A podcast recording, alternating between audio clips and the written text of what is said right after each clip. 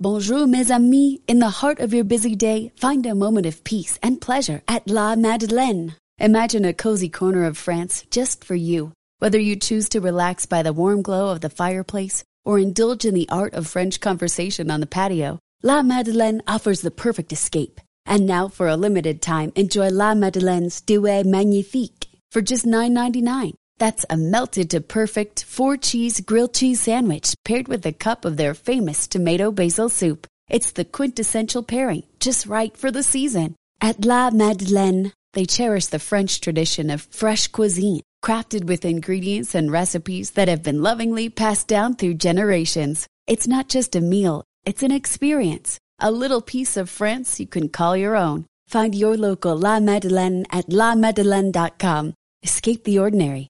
Savor the Douai Magnifique. Visit lamadeleine.com today. Bon appetit!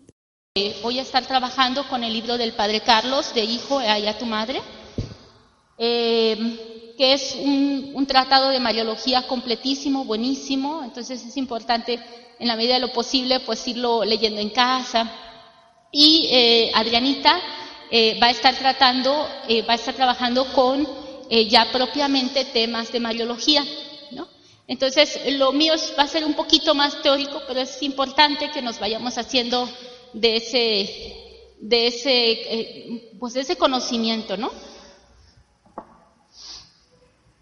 Va a ser, va a ser pequeño, en mi caso, eh, pero sí, poquito a poquito vamos poniendo las bases de por qué la Mariología. Eh, para tener una mariología digna de ese nombre, ¿no? es indispensable tres cosas. Una riqueza de documentación, la documentación que se ocupa como base para la mariología es, eh, son las Sagradas Escrituras y la patrística. Un razonamiento vigoroso, sereno y noble, ¿no? No queremos un, un, simplemente un sentimiento. Y una prudencia sistemática. Esto es evitar los extremos, el maximista y el minimista. Hay dos tendencias eh, erróneas, ¿no? Una es maximizar el tema de la Santísima Virgen sacándola de proporción y sin fundamentos, haciendo argumentaciones eh, infundadas y que de repente, pues cuando nos enfrentamos a, gente que puede saber un poquito más o que nos puede refutar, o por ejemplo a hermanitos separados que, que de repente pueden, puede parecerles esto, o no puede parecerles, de repente, este, por la exageración a veces, pues también hay gente que dice, no, esto no es verdad, ¿no? O esto no, no es válido y se puede eh, ir minimizando la figura de la Santísima Virgen. Entonces, por eso es importante que siempre lo que hablemos de la Santísima Virgen lo tengamos bien claro y no, no irnos hacia la fantasía por el gran amor que le tenemos. Y por otra parte está la corriente minimista, ¿no? Que también son corrientes no nada más eh, eh, a nivel más popular, sino también se van dando un poquito a niveles más profundos, ¿no? Y esta corriente minimista niega a la Santísima Virgen títulos que tienen un sólido fundamento y rechazan sin más como inválidos en Mariología argumentos que en cualquier otro tratado teológico se tendrían por válidos. Entonces, pues también está esa, esa parte un poco escéptica o un poco que rechaza a la Santísima Virgen con la apariencia o con la intención, entre comillas, de ser prudentes, pero que a veces se les pasa la mano y en vez de ser prudentes, pues tienen esta tendencia minimista. Entonces, como que para nosotros, eh, nosotros debemos ir identificando y también ir identificando el discurso de, de las personas respecto a la Santísima Virgen para tener una correcta concepción de la Santísima Virgen y un, y un correcto también este, modo de, transmitirla. Entonces, bueno, un, punto medio en la prudencia sistemática que, menciona aquí el padre es la verdadera piedad, ¿no? fundada sobre todo en la verdad. El culto debe florecer siempre sobre el robusto tronco del dogma. Para que nuestro amor a María Santísima sea entusiasta, no tiene más que ser teológico. Cuanto más teológico sea nuestra piedad filial, tanto más entusiasta será. Entonces, esto es bien importante, no le tengamos miedo a estudiar sobre la Santísima Virgen, porque en la medida que nosotros vamos conociendo cómo la Iglesia la concibe y la presenta, en esa medida nosotros aprenderemos a amarla más. En muchos momentos, y decía, muy bien decía Adrianita la otra vez, que sí, realmente la Santísima Virgen es la excepción a la regla de que nadie ama lo que no conoce porque la amamos ciertamente sin conocerla mucho. Sin embargo, eh, nuestro amor puede quedar en una piedad muy superficial y por ser superficial puede caer en estos extremos que mencioné hace rato, ¿no? O puede rápidamente venirse abajo por cualquier situación donde sentimos que no nos escuchó, que no nos hizo caso, que o, alguien que viene y nos lava el cerebro y como no tenemos bien fuerte el conocimiento de lo que es nuestra mariología, pues nos pueden simbrar, ¿no? Entonces, es importante que nosotros conozcamos más para poder amarla más dignamente, como ella se merece. La definición de la palabra mariología sería bueno que lo anotaran. Bueno, para empezar, lo nominal significa discurso o ciencia sobre María. O sea, Mariología es un discurso o ciencia sobre María. María, en griego, mapia o mapia, y quién sabe cómo se pronunciará esto, pero es una, son unas palabras en griego que se las voy a escribir.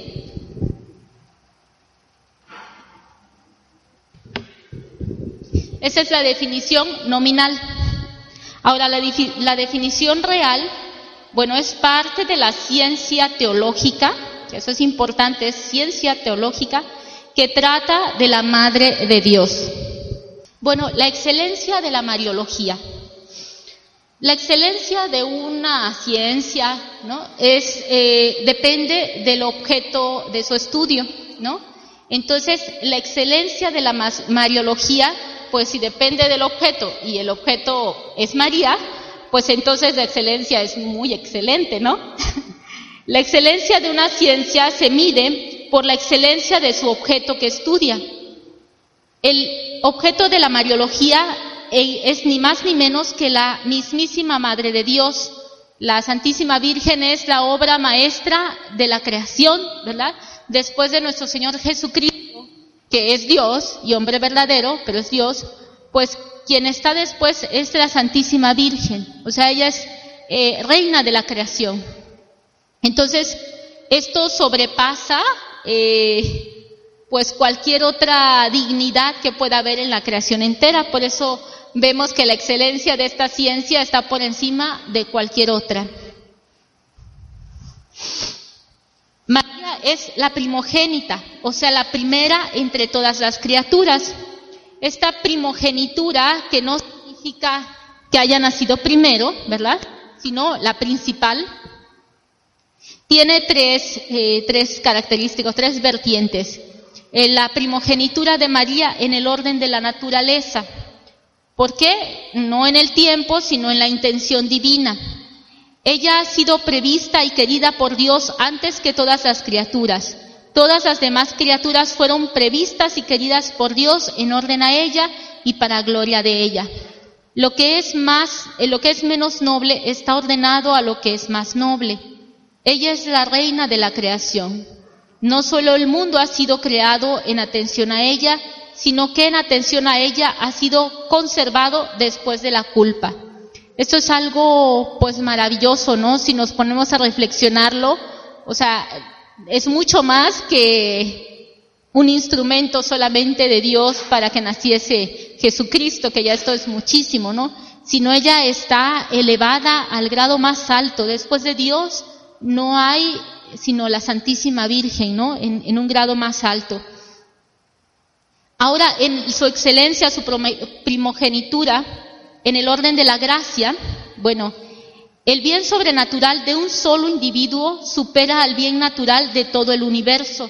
Esto es un principio que dice Santo Tomás de Aquino y que sería muy bueno eh, tomar, eh, pensarlo un poquito, ¿no? El bien sobrenatural de un solo individuo supera al bien natural de todo el universo. Por eso no recuerdo bien la frase, pero pero sí la idea, y no recuerdo quién es el santo que lo dice, pero lo ha mencionado varias veces el padre Carlos, que eh, si, para salvar al mundo en este momento necesitas cometer un pecado venial, eh, que, se, que se pierda el mundo, pero no peques venialmente. O sea, esto va muy en relación a ver la importancia del bien sobrenatural que sobrepasa cualquier otro bien natural. La Santísima Virgen, en atención a su misión singularísima de Madre de Dios, tuvo desde, la desde el primer instante de su existencia una abundancia de gracias superior a la de todas las otras demás juntas. Entonces, por esta gracia, por este bien sobrenatural excesivo en ella, la llena de gracia, por eso encontramos que ella también tiene su primacía o su primogenitura en el orden de la gracia. Y en el orden de la gloria, ¿por qué decimos que ella es primogénita? Eh, porque la gloria es proporcionada a la gracia.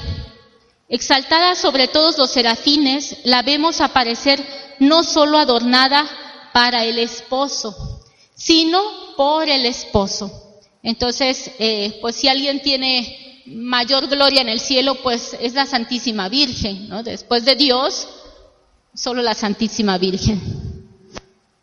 En conclusión, si se tiene presente el principio de Santo Tomás, el conocimiento de las cosas nobilísimas, por muy imperfecto que sea, confiere al alma la misma perfección, se puede comprender hasta qué punto perfecciona a nuestro entendimiento la ciencia que tiene por objeto a María Santísima. Entonces esto también, qué importante es entonces que nosotros estudiemos la Mariología, porque no solamente es por un amor y una devoción a nuestra Madre Santísima, sino que este estudio nos va a ir transformando, perfeccionando, nos va a ir metiendo en una vida espiritual más profunda si lo sabemos aprovechar. Y eh, la excelencia por los afectos, por los efectos que produce son tres. Tres efectos produce el estudio de la Mariología. Uno, facilita el conocimiento y el amor de Dios. ¿Por qué? Porque a Dios solo se le puede conocer a través de sus criaturas. Y eh, los efectos hablan de sus causas, ¿no? Siempre cuando nosotros vemos algo, no sé, vemos una pintura hermosa, y la admiramos, pues admiramos con ello al autor de esa pintura, ¿no? La causa de esa pintura fue pues un pintor, ¿no? Entonces nosotros vamos conociendo al, autor por medio o, o, a la causa por medio de los efectos que vamos viendo. Entonces si nosotros eh, nos enfocamos en estudiar a la Santísima Virgen, que es la excelsa por excelencia, entonces Qué maravilla cómo no nos acercará este conocimiento a conocer a Jesucristo, ¿verdad? Entonces no es algo como que aparte, eh, eh, de un ladito, de opcional, sino la manera perfecta para conocer y amar a Dios es a través de la Santísima Virgen, ¿no? A Dios, eh, refiriéndome a Cristo, porque siempre la escala es eh, la Santísima Virgen nos lleva a Cristo y Cristo es el único mediador entre Dios y los hombres, ¿no? Pero Cristo está unido al Padre y al Espíritu Santo y el corazón de la Virgen es trinitario, ¿no? Entonces ella nos enseña a amar a la Santísima Trinidad. Bien, eh, el segundo efecto es facilita el conocimiento y el amor de Cristo, porque ¿quién mejor que su propia madre que le dio el, el ser natural, verdad, humano, que compartió su carne, su sangre, eh, pues cuanto más no, no conoceremos al, a Cristo sino por medio de ella. Entonces, eh, ella es madre, compañera de, apostolado, compañera de misión de nuestro Señor. Encontramos en ella la forma ideal de conocer y profundizar en nuestro Señor Jesucristo. Eh, dice, dice Ezequiel, si Cristo es la flor, María es el tallo. Y el tercer efecto es facilita el conocimiento y el amor a María. No se puede amar lo que no se conoce, lo que comentábamos hace un rato, y pues entonces el que, el que nosotros podamos estudiar la Mariología nos va a ir dando eh, pues más amor a la Santísima Virgen. Ahora, las fuentes de la Mariología. Esto es una introducción y a, lo largo de los sábados marianos vamos a ir viendo este, pues ya temas un poquito ya más concretos, pero esto es importante para ver el contexto general en el que nos estamos situando. Las fuentes de la Mariología. Hay dos tipos de fuentes, las fuentes constitutivas y las fuentes directivas.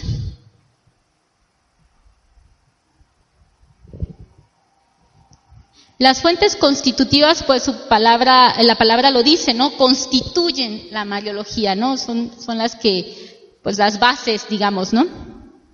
Y estas son las Sagradas Escrituras y la tradición apostólica.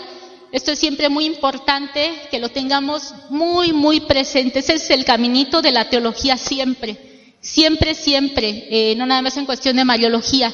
Siempre la fuente va a ser las Sagradas Escrituras y la tradición apostólica juntas, ¿no?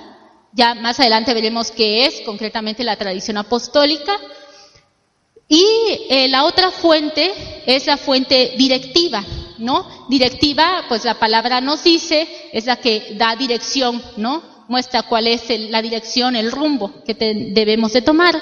Entonces esta fuente directiva es el, el magisterio eclesiástico, ¿no? El magisterio de la iglesia. Son aquellos, eh, las fuentes son aquellos lugares en donde se encuentran las diversas verdades o tesis mariológicas de un modo explícito o al menos implícito, con certeza o al menos con sólida probabilidad. Estas verdades son el llamado depósito de la revelación divina. Es importante también esta palabra, ¿no? Estas son el depósito de la revelación divina. O esto es lo mismo que lo que se le denomina la revelación pública. Es importante que nosotros distingamos entre la revelación pública y la revelación privada, ¿no? La revelación privada, creo que el padre quiere tocar ese tema, ¿no? En, en catecismo, pero habla a grandes rasgos de todas las revelaciones que se van dando a lo largo de la historia de la iglesia que el Señor ha dado a santos, a místicos, ¿no? Revelaciones que no, no se pueden tomar como oficialmente, que la iglesia no las presenta como oficiales, ¿no? Como dogma de fe, ¿no? Pero que son aceptadas. Por ejemplo, pues entre esas eh, revelaciones privadas tenemos la revelación a Santa Faustina sobre la Divina Misericordia. O sea, evidentemente es el Señor, nadie lo duda. La iglesia misma propone, hasta Juan Pablo II sacó la encíclica, ¿no? Donde fundamenta todas las cosas que el Señor le revela a Santa Faustina. Pero esta revelación, este tipo de revelaciones llamadas privadas, siempre van a, van a apuntar, siempre van a ser un, un resaltar, un aspecto de algo que ya ha sido revelado en la revelación pública. O sea, nunca es algo diferente o nuevo porque entonces no sería de Dios, ¿no? Es como un resaltar, un señalar, un para la época que se está viviendo, vamos a, tomar este punto con más interés, ¿no? El Señor en su pedagogía lo va haciendo así hermosamente. Pero entonces es importante que nosotros distingamos que lo que vamos a ver en Mariología no tiene nada que ver con las revelaciones privadas, ¿no? Sino es el estudio científico ¿no? Basado en eh, unas fuentes totalmente eh, aprobadas, estudiadas, eh, sólidas de la iglesia, que son estas dos, Sagradas Escrituras y la tradición apostólica, pero interpretadas por el magisterio de la iglesia. ¿Por qué? Porque el Señor puso a la iglesia, ¿no? Como el, como quien va a dar la interpretación y ahí es donde eh, es muy peligroso caer en la tentación de querer interpretar las Sagradas Escrituras como a uno le parece, ¿no?